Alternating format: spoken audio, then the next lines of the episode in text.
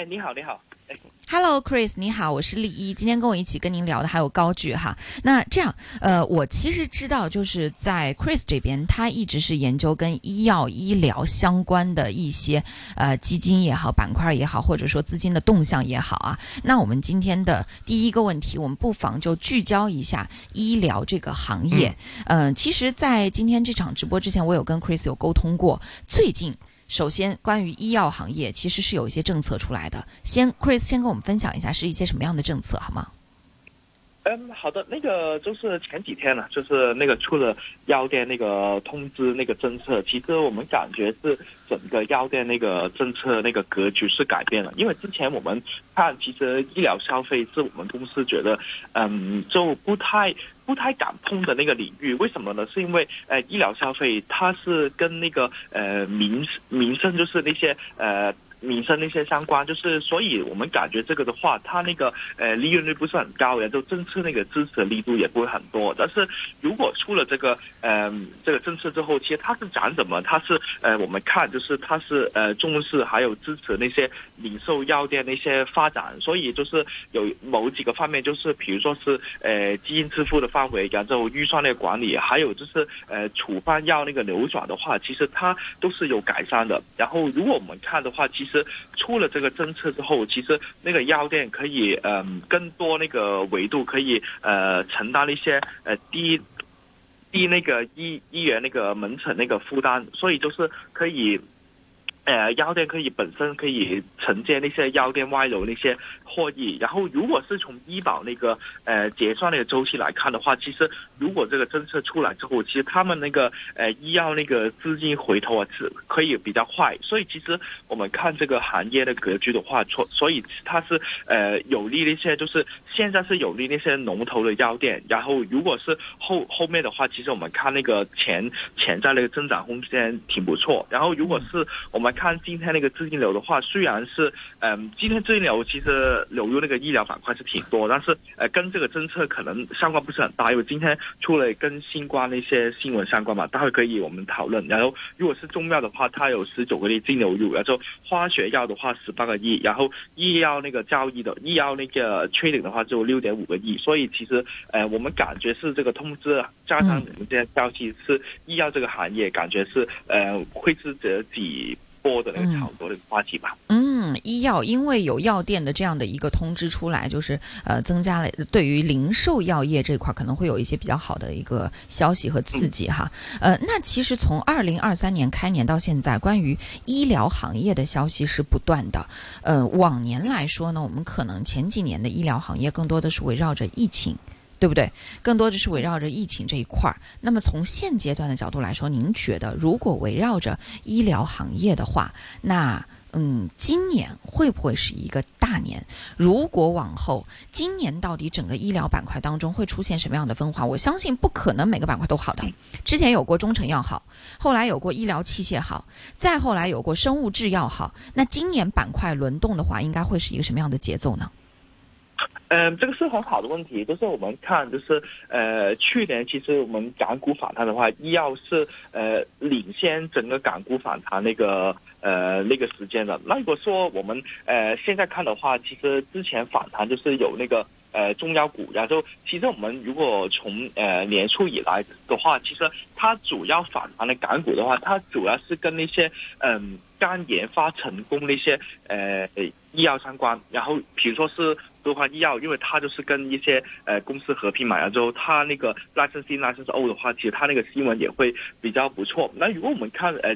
板块冷冻的话，其实我们看的最好的话，呃。肯定是那个生物制药的。如果是化学药的话，其实我们感觉今年的话，那个政策，呃，那个力度不会很大。所以，但反而的话，生物制药的话，其实它那个呃支持力度比较快。所以，其实那个细分板块那个增长空间，我们觉得是呃还存在在里面。那如果是另外除了生物制药的话，其实我们感觉另外一个比较。表现不错，那个嗯，是一个医疗消费的一个板块。如果是医疗消费的话，它不仅仅是那个炒疫情那个炒作那个空间，它反而是呃疫情开放之后，就是呃，因为我很多分析都知道，就是疫情开放要等三个月。才会那个慢慢呃变得比较好嘛。然后所以其实我们看呃应该是第二季度末的话，其实它那些呃医疗消费，比如说是眼科那些公司的话，其实那个可以跑赢整个医疗板块。因为我们呃我们自己也跟不同的那些医疗公司做一个比较的话，其实我们看就是现在那个数据。比我们之前那个预判为好，所以其实现在医疗消费或者是呃创呃生物制药，特别是创新药的话，其实里面都可以去支持。那个是创新药的话，其实它里面可以关注一些呃政策的改变，还有就是公司本身那个呃产品周期的那个呃那个落地那个情况。那个是医疗消费的话，我们可以关注就是它就是嗯。它疫情放开之后，它跟我们的预期有没有很大的一个改变？如果是呃增长比我们预期好的话，其实这个会是一个比较不错那个细分板块。嗯，医疗当中的这个呃新创新药这一块哈，创新药，嗯，哦哦，对，创新药可以再给我们解释一下，因为其实有些香港这边的听众朋友们，他们并不是特别理解。嗯，好，呃，创新药的话，就是呃，医药分两个板块吧，一个就是呃传统那个呃用化学做那个药，另外一个是用生生生生物。呃生化。生物。哎生化对对生化做的药。那我们我们说那个整体那个政策端的话，其实生化的话其实会支持比较多。然后现在的话，哎，不停的呃公司其实也是呃看那个。细分板块比较多，那如果是为什么那个生化会是个比较不错那个板块？因为是它如果要出那个药的话，它首先是它那个产品周期会比传统药低，然后如果是它出了之后，它可以更针对某一些呃呃某一些呃病发，就是可以。更精准可以对抗某一个，比如说癌症的话，它可以更精准去对抗那个病，所以其实这个的话是我们觉觉得是标靶药的那种感觉是吧？啊，对，标靶药是体中医的创新药，对，所以其实我们看这个的话，就是整个政策或者是这个资资金的话追捧都是这类型的公司的。哦，就就就是创新药跟我们香港普通理解的就是那个哎原创。就是药不一样，仿制药也行是吧？对，仿制药其实也是创新药当中的一种类型吧，可以这么去理解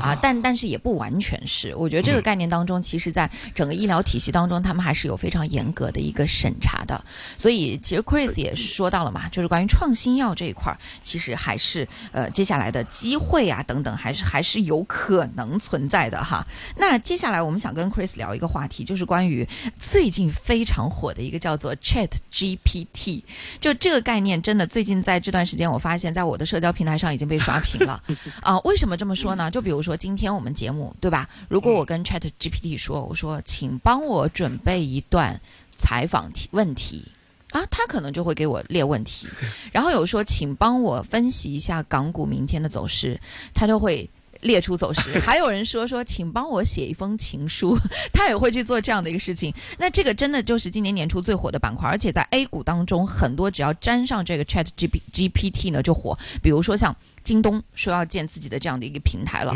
还有像一些就是汽车类的公司，啊，甚至说很多很多的这种呃，就是 AI 呀，跟 AI 沾边、工业机器人相关的啊，反正互联网公司基本都要沾边。那这样的一个东西，它究竟能给现实带来多大的一个改变呢？A 股当中真的有公司现在是在认真的研究这些的吗？因为我知道像百度是有的，对不对？剩下的话有没有？后续还会有什么样的一些产品？聊天。那个小机器人，那个音箱啊，那个那个还不算了。那个原型，对，那个原型可以可以去问一下 Chris 对这块有什么看法，好吗？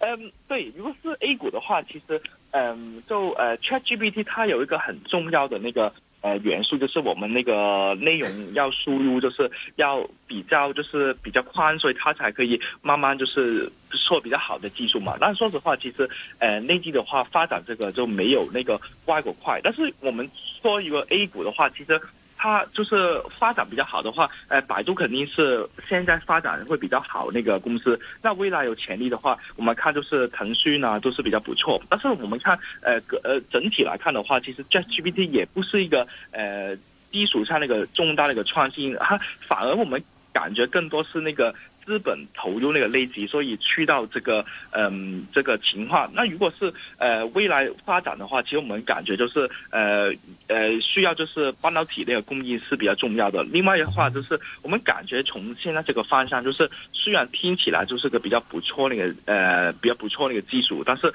我们感觉它目前为止没有一个很好那个呃商业方向可以怎么去。把那个概念变现，但是反而如果是 A 股的话，其实我们呃炒我们看就是如果整个科技发展的话，肯定是那个呃硬件会发展比较快嘛。其实 A 股也是呃同样的道理，所以我们看的话，呃现在我们看都是看什么是呃呃光那个光快模，然后通讯、然后服务器还有载板的话，呃其实这个几个细分板块的话，其实跟那个 ChatGPT 呃比较那个有关系。那如果是最大机会能做出来的话，就是那个呃服务器。那如果说 A 股那个标的，呃，比如说是那个呃浪潮资讯的话，其实它之前也涨了起来，但是现在的话，我们感觉如果是从估值的角度来看是比较贵。那如果是现在感觉细分板块是比较好、比较不错的话，其实我们看就是那个数据中心会是一个比较嗯比较受惠，还有就是这个。嗯，这个氛围的话会比较不错，然后这个的话发展的话，其实也是一个比较呃比较靠谱那个发展吧。但是我们从 ChatGPT，其实我们可以看的一个呃比较呃比较感有兴趣那个发现就是 ChatGPT 为什么今年会在 A 股里面会炒那么火呢？是因为不是因为 ChatGPT 的概念，是因为我们看就是呃港股呃相对于港股港股炒港股的话，其实。它已经没有太多那个呃炒作主题的空间，反而进了 A 股的话，其实会出现很多那个一些炒作那个主题。所以我们看就是今年 A 股的话，呃，从投资风格里面的话，成长板块肯定会比呃价值板块表现比较好。所以今年的话，我们觉得 A 股会跟其他市场有个比较大那个超额收益，ChatGPT 可能只是一个开端。嗯。那么其实呢，在 ChatGPT 上面呢，我们其实呢，大家觉得跟之前的，呃，有一阵子我们比较兴元宇宙啊。那么元宇宙呢，现在呃，好像大家提的比较少了。那么 ChatGPT 是不是因为它比较贴近我们的需要，所以呢，这块可以更看重一些呢？呃，是的，其实元宇宙就呃，如果是一些跟那些呃技术人员去搞科研的朋友去聊的话，其实元宇宙是呃比较远的。但是 ChatGPT 的话，它真的是可以去嗯，可以去呃，可以在应用在里面。我们比如说做一个例子，我们其实已经有一些 ChatGPT 那些收费版那个订阅服务，就每个月就呃二十块美金，然后这个的话真的是可以去在市场上里面应用的。然后我们看，其实呃。用如果是年初的话，其实微软年初已经跟那些 Open AI 已经追加了几十个亿的投资，然后是加速这个。行业的突破，所以我们感觉这个发展的话是比元宇宙去呃靠谱，但是它跟元宇宙有一个呃类似的状态，就是它炒作都是现在炒作的都是那个比较硬件那个公司会炒比较多，如果是软件或者是整体那个格局的改变的话，其实我们现在都还没发现有很大那个改变。嗯，那么看到今天其实 A 股的算力还有科技的板块都大跌，是否就意味着其实这？呃，ChatGPT 呢，已经热度呢，已经是否到了一个头了？嗯，其实我看 ChatGPT 就是，呃，现在已经，如果现在在经常那个炒作那个 ChatGPT，这也已经太晚了。我们看就是看今天最近的，我们看计算机现在呃半导体还有通讯的话，其实天今天那个资金流出比较多，然后呃，其实这两天 A 股的话，就是呃流出比较多都是那个科技板块，所以我们感觉 ChatGPT 已经是嗯。嗯，这个主题已经就是呃差不多到头，但是我们可以从呃 ChatGPT 的开端去看其他 A 股有机会的那个板块的表现呢。嗯，对。那么好，那在今年啊，那你觉得 A 股呢会有超额收益吗？具体的来源呢又会是在哪些呢？